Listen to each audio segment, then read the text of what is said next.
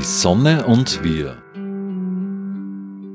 Green Deal, Renaturierungsgesetz und Fit for 55. Vielleicht haben Sie diese Begriffe schon einmal gehört. Die stammen alle von der EU, denn die Länder der Europäischen Union haben historisch einen riesigen Anteil an der Klimakrise. Jetzt will man Verantwortung übernehmen und mit gutem Beispiel vorangehen. Ein Hebel könnte die EU-Landwirtschaft sein.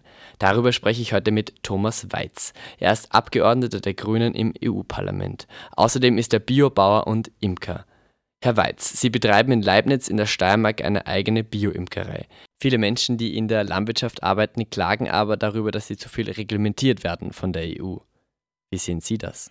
Ja, es gibt heute bereits äh, für die Landwirtschaft viele Auflagen, gleich wie für alle anderen Lebensbereiche und auch Gewerbebereiche äh, ebenso. Äh, die Landwirtschaft bekommt auch in großem Ausmaß äh, europäische Steuermittel zur Unterstützung eben jener umwelt- und klimafreundlichen Maßnahmen, die getroffen werden müssen. Äh, denn der Markt selbst äh, liefert nicht das notwendige Einkommen auch für die Leistungen, die wir von den Bäuerinnen und Bauern erwarten. Und in diesem Sinne sind die europäischen Steuergelder hier gut verwendet. Kommen wir zur EU-Tagespolitik. Sie haben sich gerade ganz stark für das Renaturierungsgesetz eingesetzt. Jenes Gesetz, das geschädigte Ökosysteme bis 2050 wiederherstellen will.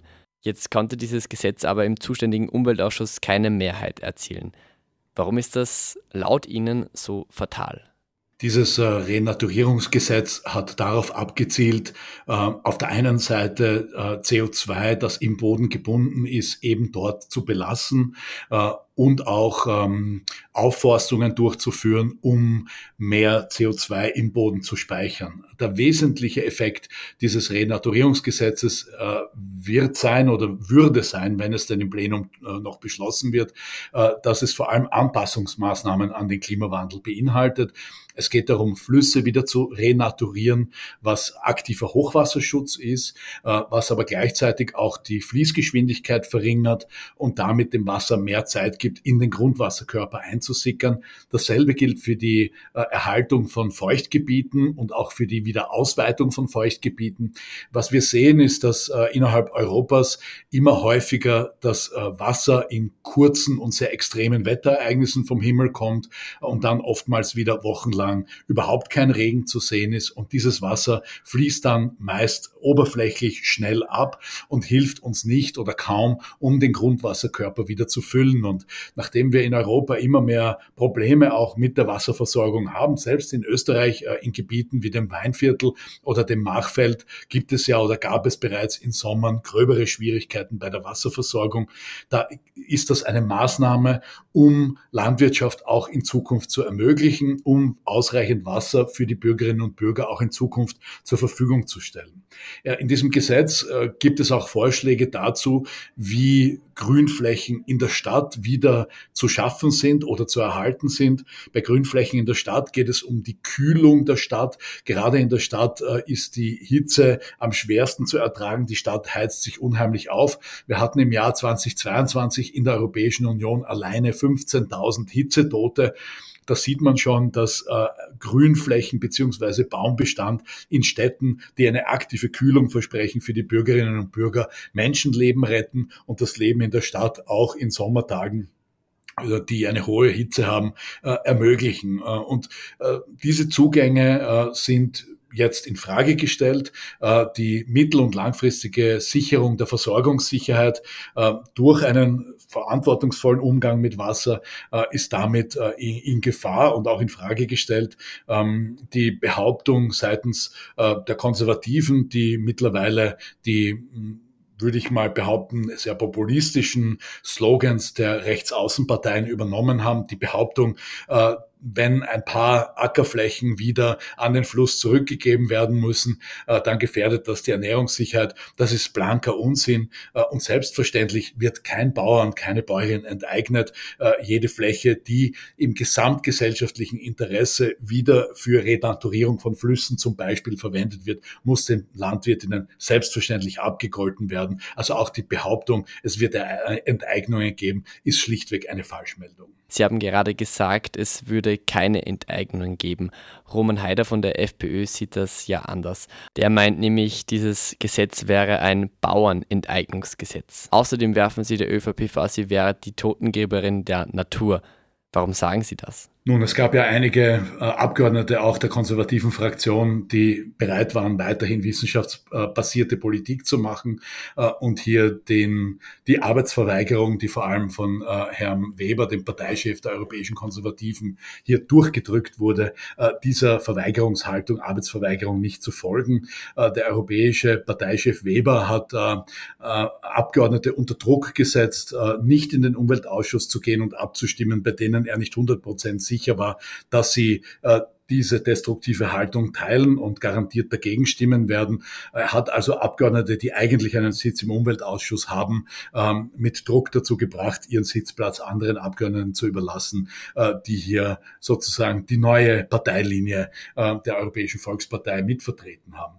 Äh, warum sage ich, dass die Europäische Volkspartei sich hier als Totengräber des Natur- und Klimaschutzes betätigt? Nun, das ist ganz klar eine Attacke auf den Green Deal insgesamt. Ähm, das ist äh, eine Attacke auch auf die notwendigen Anpassungsmaßnahmen an die bereits stattfindende Klimakrise. Äh, wir sehen, dass äh, immer häufiger die Regenmengen von mehreren Monaten innerhalb von wenigen Stunden vom Himmel kommen, oft nach wochenlangen oder monatelangen Trockenperioden, Extremwetterereignisse, die dann zu Überschwemmungen führen. Und äh, eine, eine Renaturierung von Flüssen heißt mehr Flusslauf, längerer Flusslauf, langsamere Fließgeschwindigkeit, größere Überschwemmungszonen. Das bedeutet, dass selbst bei Extremwetterereignissen das Wasser länger am Land bleibt, Zeit hat einzusickern in den Grundwasserkörper. Dasselbe gilt auch für die Erhaltung von Nassgebieten. Äh, auch da hat das, das Wasser dann Zeit, in den Grundwasserkörper einzusickern. Äh, auch die Ausweitung von Nassgebieten äh, dient diesem Zweck. Äh, auch in dieser Naturwiederherstellungsdirektive, äh, äh, eigentlich Direktive Gesetz, äh, sind Vorschläge zur Wiederbewaldung großer Teile der Europäischen Union. Äh, da geht es um das Binden von CO2 im Boden, aber auch um das Bereitstellen von ähm, biogener Biomasse, also Holz, äh, für die Industrie oder auch für die energetische Nutzung. Da geht es aber auch wiederum darum, äh, die Wälder wieder in einen Zustand zu versetzen, dass sie fähig sind, auch das Wasser im Boden zu halten und uns mit Quellwasser zu versorgen. Das Naturwiederherstellungsgesetz ähm, hat auch das Ziel, Begrünungen in der Stadt auszubauen bzw. zu erhalten. Da geht es darum, die Hitzetage in der Stadt erträglicher zu machen, die Temperatur zu senken.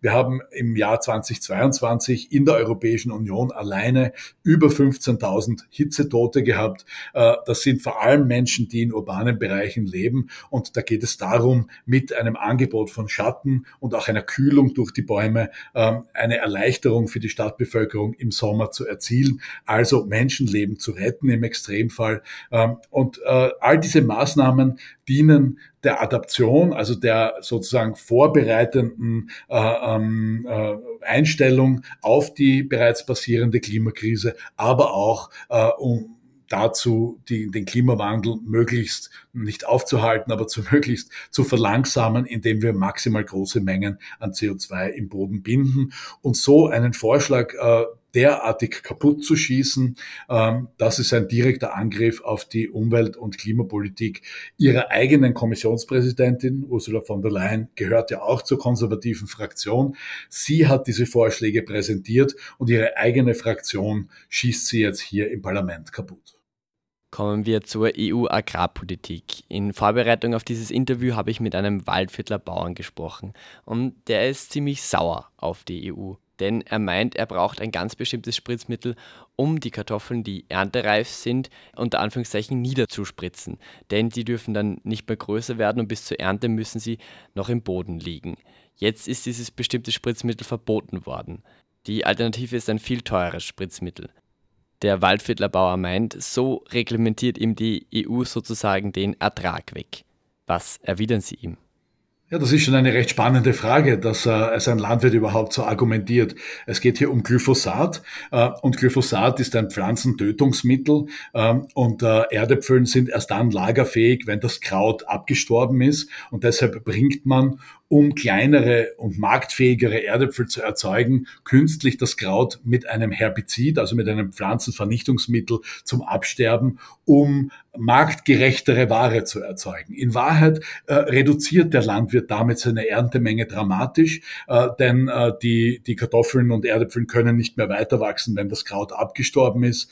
Ähm, und äh, das ist genau ein Beispiel, wie äh, eine verfehlte auch äh, Marktpolitik und eine verfehlte ähm, Aufklärung der Konsumentinnen und Konsumenten zu solchen Zuständen in der Landwirtschaft führt, dass unsere Landwirte sich dazu genötigt fühlen, mit äh, Herbiziden künstlich äh, ihre Erdäpfeläcker abzutöten, ähm, nicht nur um kleinere Erdäpfel zu erzeugen, sondern auch frühe Erdäpfel für den Markt. Und da sieht man, das ist eine Art von äh, Landwirtschaftspolitik, die uns äh, viele Probleme beschert, die auch nicht im Sinne der Landwirtschaft sind. Ähm, und äh, das ist eine Landwirtschaftspolitik, die äh, einen großen Einsatz von Chemikalien verursacht oder, oder ähm, äh, ja, ver verursacht, ganz klar verursacht. Und das ist eine Art von Landwirtschaftspolitik, die aus meiner Sicht in die Sackgasse führt. Äh, Glyphosat ist ja, tötet ja nicht nur die Erdäpfeln ab, sondern alle Pflanzen, die auf diesem Acker stehen. Äh, Glyphosat ist für äh, das Gewässerökosystem ein veritables Problem, denn es äh, zerstört die Reproduktion zum Beispiel der Florfliegenlarven und anderer Insekten. Und das ist die Basis der Nahrungspyramide äh, im Gewässer und damit äh, bedroht Glyphosat die Gewässerökologie insgesamt. Äh, Glyphosat steht außerdem in dringendem Verdacht, krebserregend zu sein, äh, auch wenn die Europäische Kommission das noch nicht eingestehen möchte. Äh, in zahlreichen Gerichtsverfahren ist der mittlerweile Besitzer von Monsanto, der größte Produzent von Glyphosat, ja mittlerweile das deutsche Unternehmen Bayer, das viele, viele Dutzende Millionen an Schadenersatz bereits bezahlen musste äh, in den Vereinigten Staaten und hauptbetroffen von diesem, man nennt das Non-Hodgkin-Lymphom, also Lymphdrüsenkrebs. Die Hauptbetroffenen davon sind wiederum die Landwirte oder die Gärtner und Gärtnerinnen, die das anwenden. Also die Landwirtinnen sind die ersten, die äh, die, die Folgeerscheinungen davon zu tragen haben. Eins muss man aber zur Verteidigung der Landwirtschaft äh, sagen. Die Landwirtschaft versucht, äh, vor allem allem in Österreich mit unserer relativ kleinstrukturierten äh, Betriebsstruktur zu überleben, versucht ihr Einkommen zu optimieren äh, und äh, macht deshalb, was der Markt verlangt. Äh, und hier müssen wir schon genau hinschauen, wenn wir wollen, dass unsere Landwirtinnen und Landwirte eine ökologischere Produktionsweise, das muss nicht gleich Biolandbau sein, da gibt es viele, viele Maßnahmen vorher, also eine ökologischere Wirtschaftsweise machen können, dann müssen wir dafür Sorge tragen, dass sie diesen Aufwand vom Markt Markt, also im Preis, in ihrem Produktpreis auch wirklich abgegolten bekommen. Äh, ansonsten äh, werden wir weder die Landwirte für eine umwelt- und klimafreundliche Landwirtschaft gewinnen können, noch werden wir unsere kleinstrukturierte Landwirtschaft in Österreich retten können. Sie kritisieren jetzt also vor allem die Rolle des Marktes. Der Markt, der will ja momentan eher die gerade Karotte und die kleine Kartoffel. Wie kann sich das denn ändern?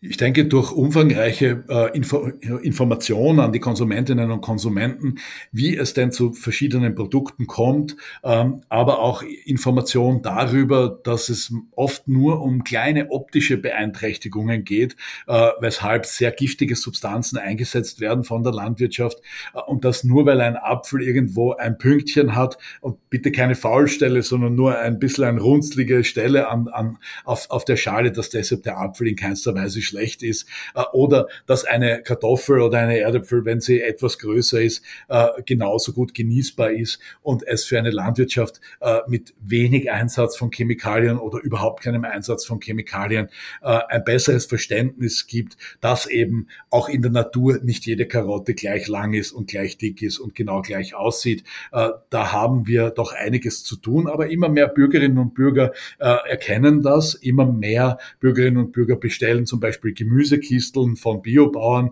äh, wo sie sehen, okay, da gibt es unterschiedliche Größen, unterschiedliches Aussehen, aber auch lernen, dass nur weil da irgendwo ein bisschen eine Verfärbung ist, deshalb das Gemüse oder das Obst weiterhin wunderbar genießbar ist und in vielen, vielen Fällen auch um einiges besser schmeckt als das, was man sonst gewohnt ist. Äh, denn äh, wenn man Pflanzen die Zeit lässt, auch wirklich auszureifen, das gilt auch für Erdäpfeln im Übrigen, wenn man den Erdäpfeln Zeit lässt, auch wirklich zu reifen und dem Kraut Zeit lässt, lässt, natürlich sich einzuziehen, dann haben die Erdäpfel auch einen besseren Geschmack und mehr Inhaltsstoffe und damit auch mehr Nährwert für die Bürgerinnen und Bürger. Hier braucht es Aufklärungsarbeit, auch Bildung in den Schulen zum Thema Ernährung wäre hier sehr, sehr hilfreich. Man kann auch über die, als, also als Staat und als Regierung oder als, als Landesregierung über die öffentliche Beschaffung hier sehr viel einwirken, auch auf die Produktion. Ähm, wir sagen oft, man muss bei der Landwirtschaft alle ähm, äh, gesamtgesellschaftlichen Werte sehen, äh, also nicht nur, wie viel Tonnen laufen von diesem Acker raus am Ende der Saison, sondern auch, äh, wie ist der Boden geschützt für künftige Generationen? Gibt es Verschmutzungen des Grundwassers durch Pestizide? Sind die Produkte selbst pestizidbelastet und damit eine Gefährdung unserer Gesundheit? Äh, mit all diesen Fragen müssen wir unsere Bürger und Bürgerinnen auch mit beschäftigen und hier für Aufklärung sorgen. Und ich denke, dass dann äh, Produkte, die mit ökologischen Methoden, also entweder Biolandbau oder agroökologischen Methoden erzeugt werden, auch marktfähiger werden. Wir müssen hier aber auch die Händler mit ins Boot holen. Sie sprechen sich jetzt viel gegen Pestizide aus. Gibt es Alternativen zum Spritzmittel oder anders gefragt, könnte man die gesamte EU mit Bioprodukten versorgen? Ja, das sind zwei interessante Fragen. Selbstverständlich könnte man die ganze Europäische Union mit Bioprodukten versorgen. Das wäre gar kein Problem. Äh, die Frage, die wir uns stellen müssen, ist, ob wir weiterhin 60 äh, Prozent unserer Körnerernte äh, für Viehfutter verwenden wollen. Die Frage, die wir uns stellen müssen, ist, ob wir weiterhin 20 Prozent unserer Getreideproduktion für sogenannten Agrardiesel verwenden wollen. Ähm, also das sind die großen Brocken, wenn wir jetzt um die Frage von Ernährungssicherheit sprechen. Aber selbstverständlich kann man mit Biolandbau auch ähm, äh, sehr gute Ernten erzielen. Äh, vor allem sieht man das in Zeiten, wo die Bodenfruchtbarkeit entscheidend ist. Gerade im letzten Jahr, wo es sehr trocken war, auch in meiner Region in der Steiermark, habe ich einen Landwirt besucht, dessen Maisacker, ein Biolandwirt, dessen Maisacker direkt neben seinem Nachbarn, einem konventionellen Betrieb, gelegen hat. und der vom konventionellen Betrieb war bereits vertrocknet, also ein Totalernteausfall, während der des Biolandwirts, der bereits seit 25 Jahren in einen hohen Humusgehalt seines Bodens investiert und damit einen Boden mit einer sehr, sehr hohen Wasserspeicherfähigkeit hat. Dieser Mais war nach wie vor grün und hat nach wie vor eine passable Ernte abgeworfen. Und da sieht man, dass mit agrarökologischen Methoden, mit Bodenfruchtbarkeit, mit einer, mit einer Landwirtschaft, die mit der Natur kooperiert, soweit es geht, äh, dass damit mehr Sicherung der Produktion möglich ist, äh, vor allem in Zeiten fortschreitender Klimakrise.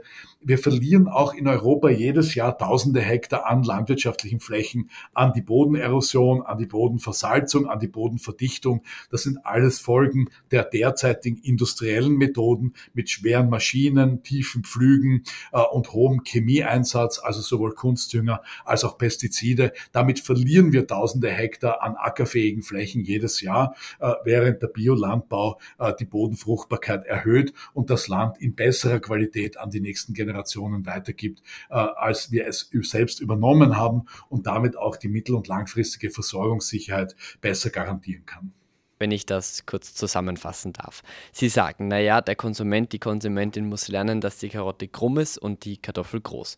Und außerdem wird zu viel in die Produktion von tierischen Lebensmitteln investiert. Bedeutet, die EU-Agrarpolitik fängt bei der Konsumentin, den Konsumenten an und nicht, wie man glauben mag, beim Bauern, bei der Bäuerin.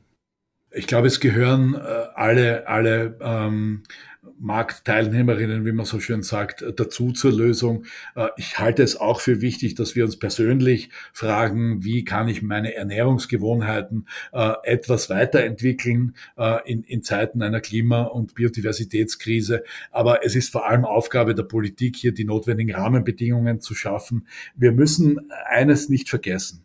Die Europäische Union ist der größte Agrarimporteur der Welt und der größte Agrarexporteur der Welt.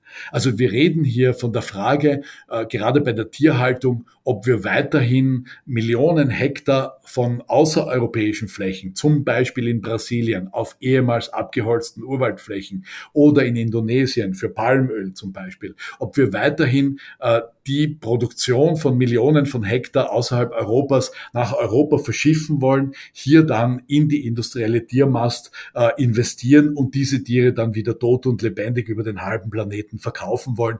Ob dieses Geschäftsmodell, das in den allermeisten Fällen nichts mit einem heimischen Bauern zu tun hat, sondern mit einer internationalen Agrarindustrie und mit großen Tierfabriken, die ja bei uns in Österreich zum Glück in diesem Ausmaß noch nicht Fuß gefasst haben, ob diese Art von Landwirtschaft unter Anführungszeichen äh, denn nicht ein Auslaufmodell für die Zukunft ist. Äh, also hier stellt sich aber nicht die Frage der europäischen Versorgung, sondern da geht es um Weltmarktgeschäft und da geht es auch nicht um das, was unsere Bäuerinnen und Bauern jeden Tag tun, sondern um das, was internationale, multinationale Konzerne und große Agrarfabriken so an diesem Wirtschaftsmodell verdienen. Sie haben gerade davon gesprochen, dass die EU sehr viele Agrarprodukte importiert. Da hängt gleich eine Kritik der EU-Agrarpolitik dran. Denn während man seine eigene Landwirtschaft unter Anführungszeichen wegregulieren würde, kauft man aus der Ukraine und Ägypten Produkte mit geringen Umweltstandards ein. So fordert die Landwirtschaftskammer zum Beispiel gleiche Spielregeln für alle. Wie sehen Sie das?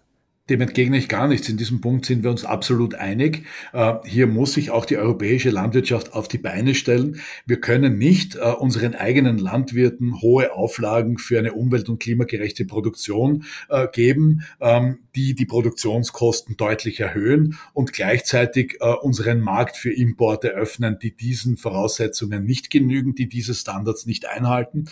Als Vergleich dazu, die Stahlindustrie hat sich hier ordentlich auf die Füße gestellt wie die Kommission verlautbart hat, dass sie in Zukunft CO2-Emissionen besteuern möchte, es also Kosten geben wird für die Stahlindustrie, äh, für die CO2-Emissionen, hat sich die Stahlindustrie ordentlich auf die Füße gestellt und gesagt, na gut, wir sind bereit, das mitzumachen, aber nur, wenn sie dafür Sorge tragen, dass alle Produkte, die in die Europäische Union importiert werden, Stahlprodukte, eben diese selbe Abgabe zu bezahlen haben. Entweder sie haben das zu Hause bezahlt oder wenn sie es nicht bezahlt haben oder nur gering in geringem Ausmaß, dann ist dieser Ausgleich an der Grenze abzuführen. Das ist der sogenannte CBAM oder Carbon Border Adjustment Mechanism oder auf Deutsch Grenzausgleichsmechanismus, ähm, also sozusagen ein CO2-Zoll. Und genau dasselbe brauchen wir für Lebensmittel. Äh, Lebensmittel müssen einen europäischen Mindeststandard erfüllen, wenn sie in die Europäische Union importiert werden. Das, auf das müssen wir hinarbeiten äh, und sie müssen auch entsprechende Bepreisung haben,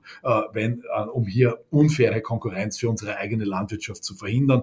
Ich stehe allerdings dazu, wir müssen unsere Landwirtschaft in Richtung klima- und umweltfreundlich umbauen. Aber ja, wir müssen auch dafür Sorge tragen, dass uns dann nicht eine unfaire Konkurrenz von außerhalb Europas unsere eigene Produktion kaputt macht. Es gibt positive Entwicklungen, wenn es um die Importe in die Europäische Union geht. Äh, es gibt eine, äh, eine Direktive zu entwaldungsfreien Lieferketten. Das ist schon mal ein guter Schritt in die richtige Richtung. Überhaupt das Lieferkettengesetz, das Unternehmen voll verpflichtet, für die ganze Lieferkette Verantwortung zu übernehmen. Äh, das heißt, dass eben auch in den Zulieferbetrieben oder Subunternehmen in Brasilien zum Beispiel entsprechend europäische Mindeststandards einzuhalten sind und dann die Unternehmen, die hier in Europa verkaufen, verkaufen, dafür auch verantwortlich sind. Da haben wir große Schritte gemacht in diese Richtung. Aber so etwas wie einen Landwirtschafts, ein Landwirtschaftszollregime, äh, das ist etwas, da sind wir noch nicht weit genug. Wir versuchen das derzeit äh, in der, im, im Mercosur-Vertrag zu verankern. Wir blockieren die Unterzeichnung des Mercosur-Vertrages hier so lange, solange nicht gewährleistet ist, dass Landwirtschaftsprodukte zum Beispiel, die aus Brasilien, äh, Paraguay, Uruguay ähm, oder Bolivien kommen, dass diese Produkte, äh, nicht Bolivien, Argentinien, Entschuldigung, kommen, dass diese Produkte äh, äh, eben europäischen Standards genügen müssen. Das müssen wir in den Freihandelsverträgen unterbringen, aber wir sollten es auch in einem generellen Zollregime unterbringen. Und dieser Forderung schließe ich mich absolut an. Da muss die Kommission noch etwas vorlegen. Wir haben ja gerade sehr viel über Landwirtschaft gesprochen. Die Klimakrise bedroht die Landwirtschaft auch heute schon bei uns. Das wird in den nächsten Jahren laut Prognosen noch schlimmer. Die EU hat das erkannt und setzt Schritte gegen die Klimakrise. Beschreiben Sie einmal die EU-Klimapolitik aus Ihrer Sicht. Die Klimapolitik basiert auf äh, der mittlerweile unleugnbaren Erkenntnis, dass die Klimakrise uns bereits betrifft, dass wir bereits massiv die Auswirkungen der Klimakrise spüren. Sie basiert auch darauf, auf der Erkenntnis, dass historisch gesehen wir zu jenem Teil der Welt gehören, die für den Großteil der historisch ausgestoßenen Emissionen verantwortlich sind. Wir haben einen guten Teil unseres Wohlstands auf der Basis von emittierten Emissionen aufgebaut und das bedeutet, dass wir auch eine große Verantwortung haben, voranzuschreiten, wenn es um die Reduzierung der Emissionen geht. Zugleich ist es aber auch äh, eine, eine, ein, ein, ein Programm, äh, um auch die europäische Wirtschaft und Industrie ähm, vorne mit dabei zu halten, global vorne mit dabei zu halten.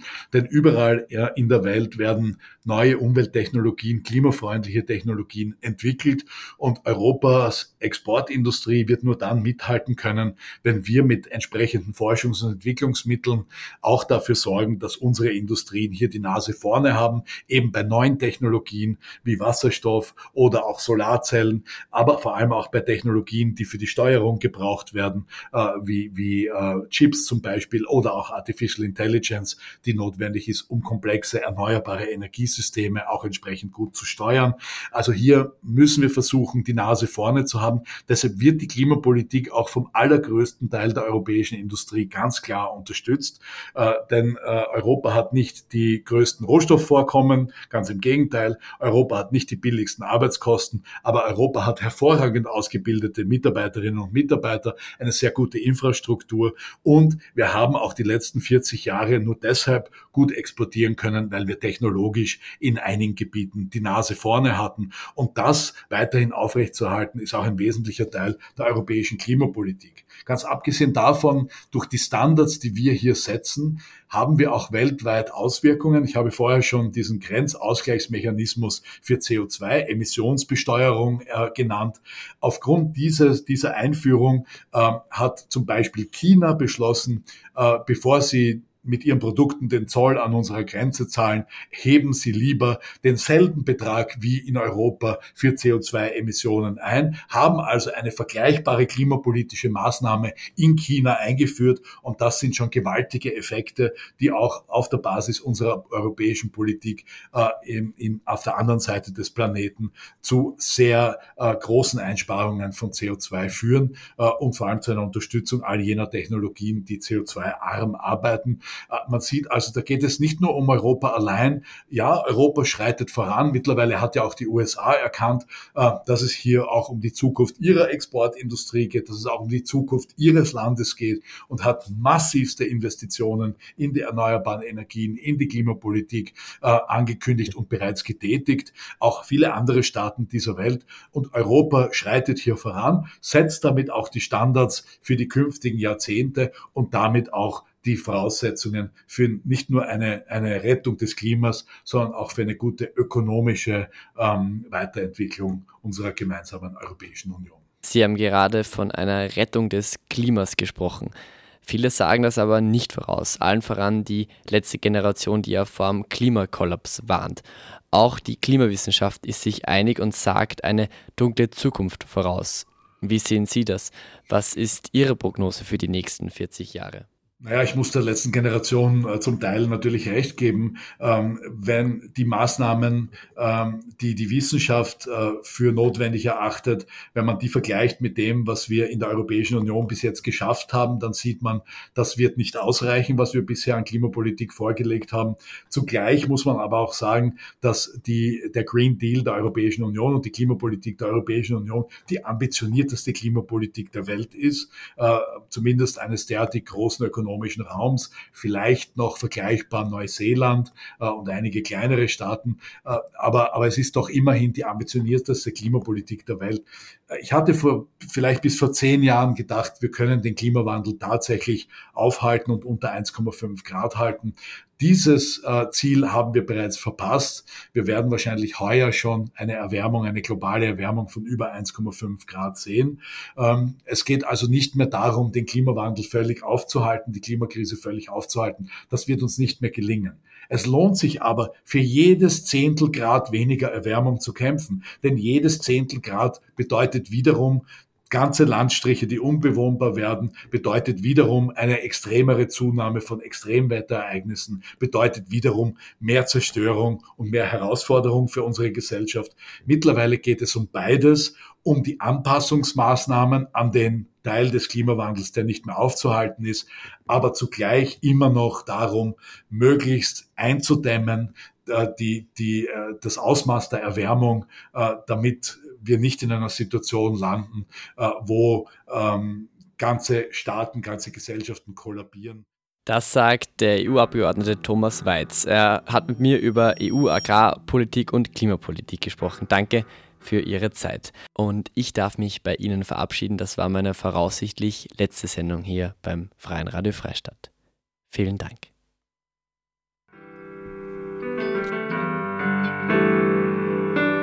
Die Sonne und wir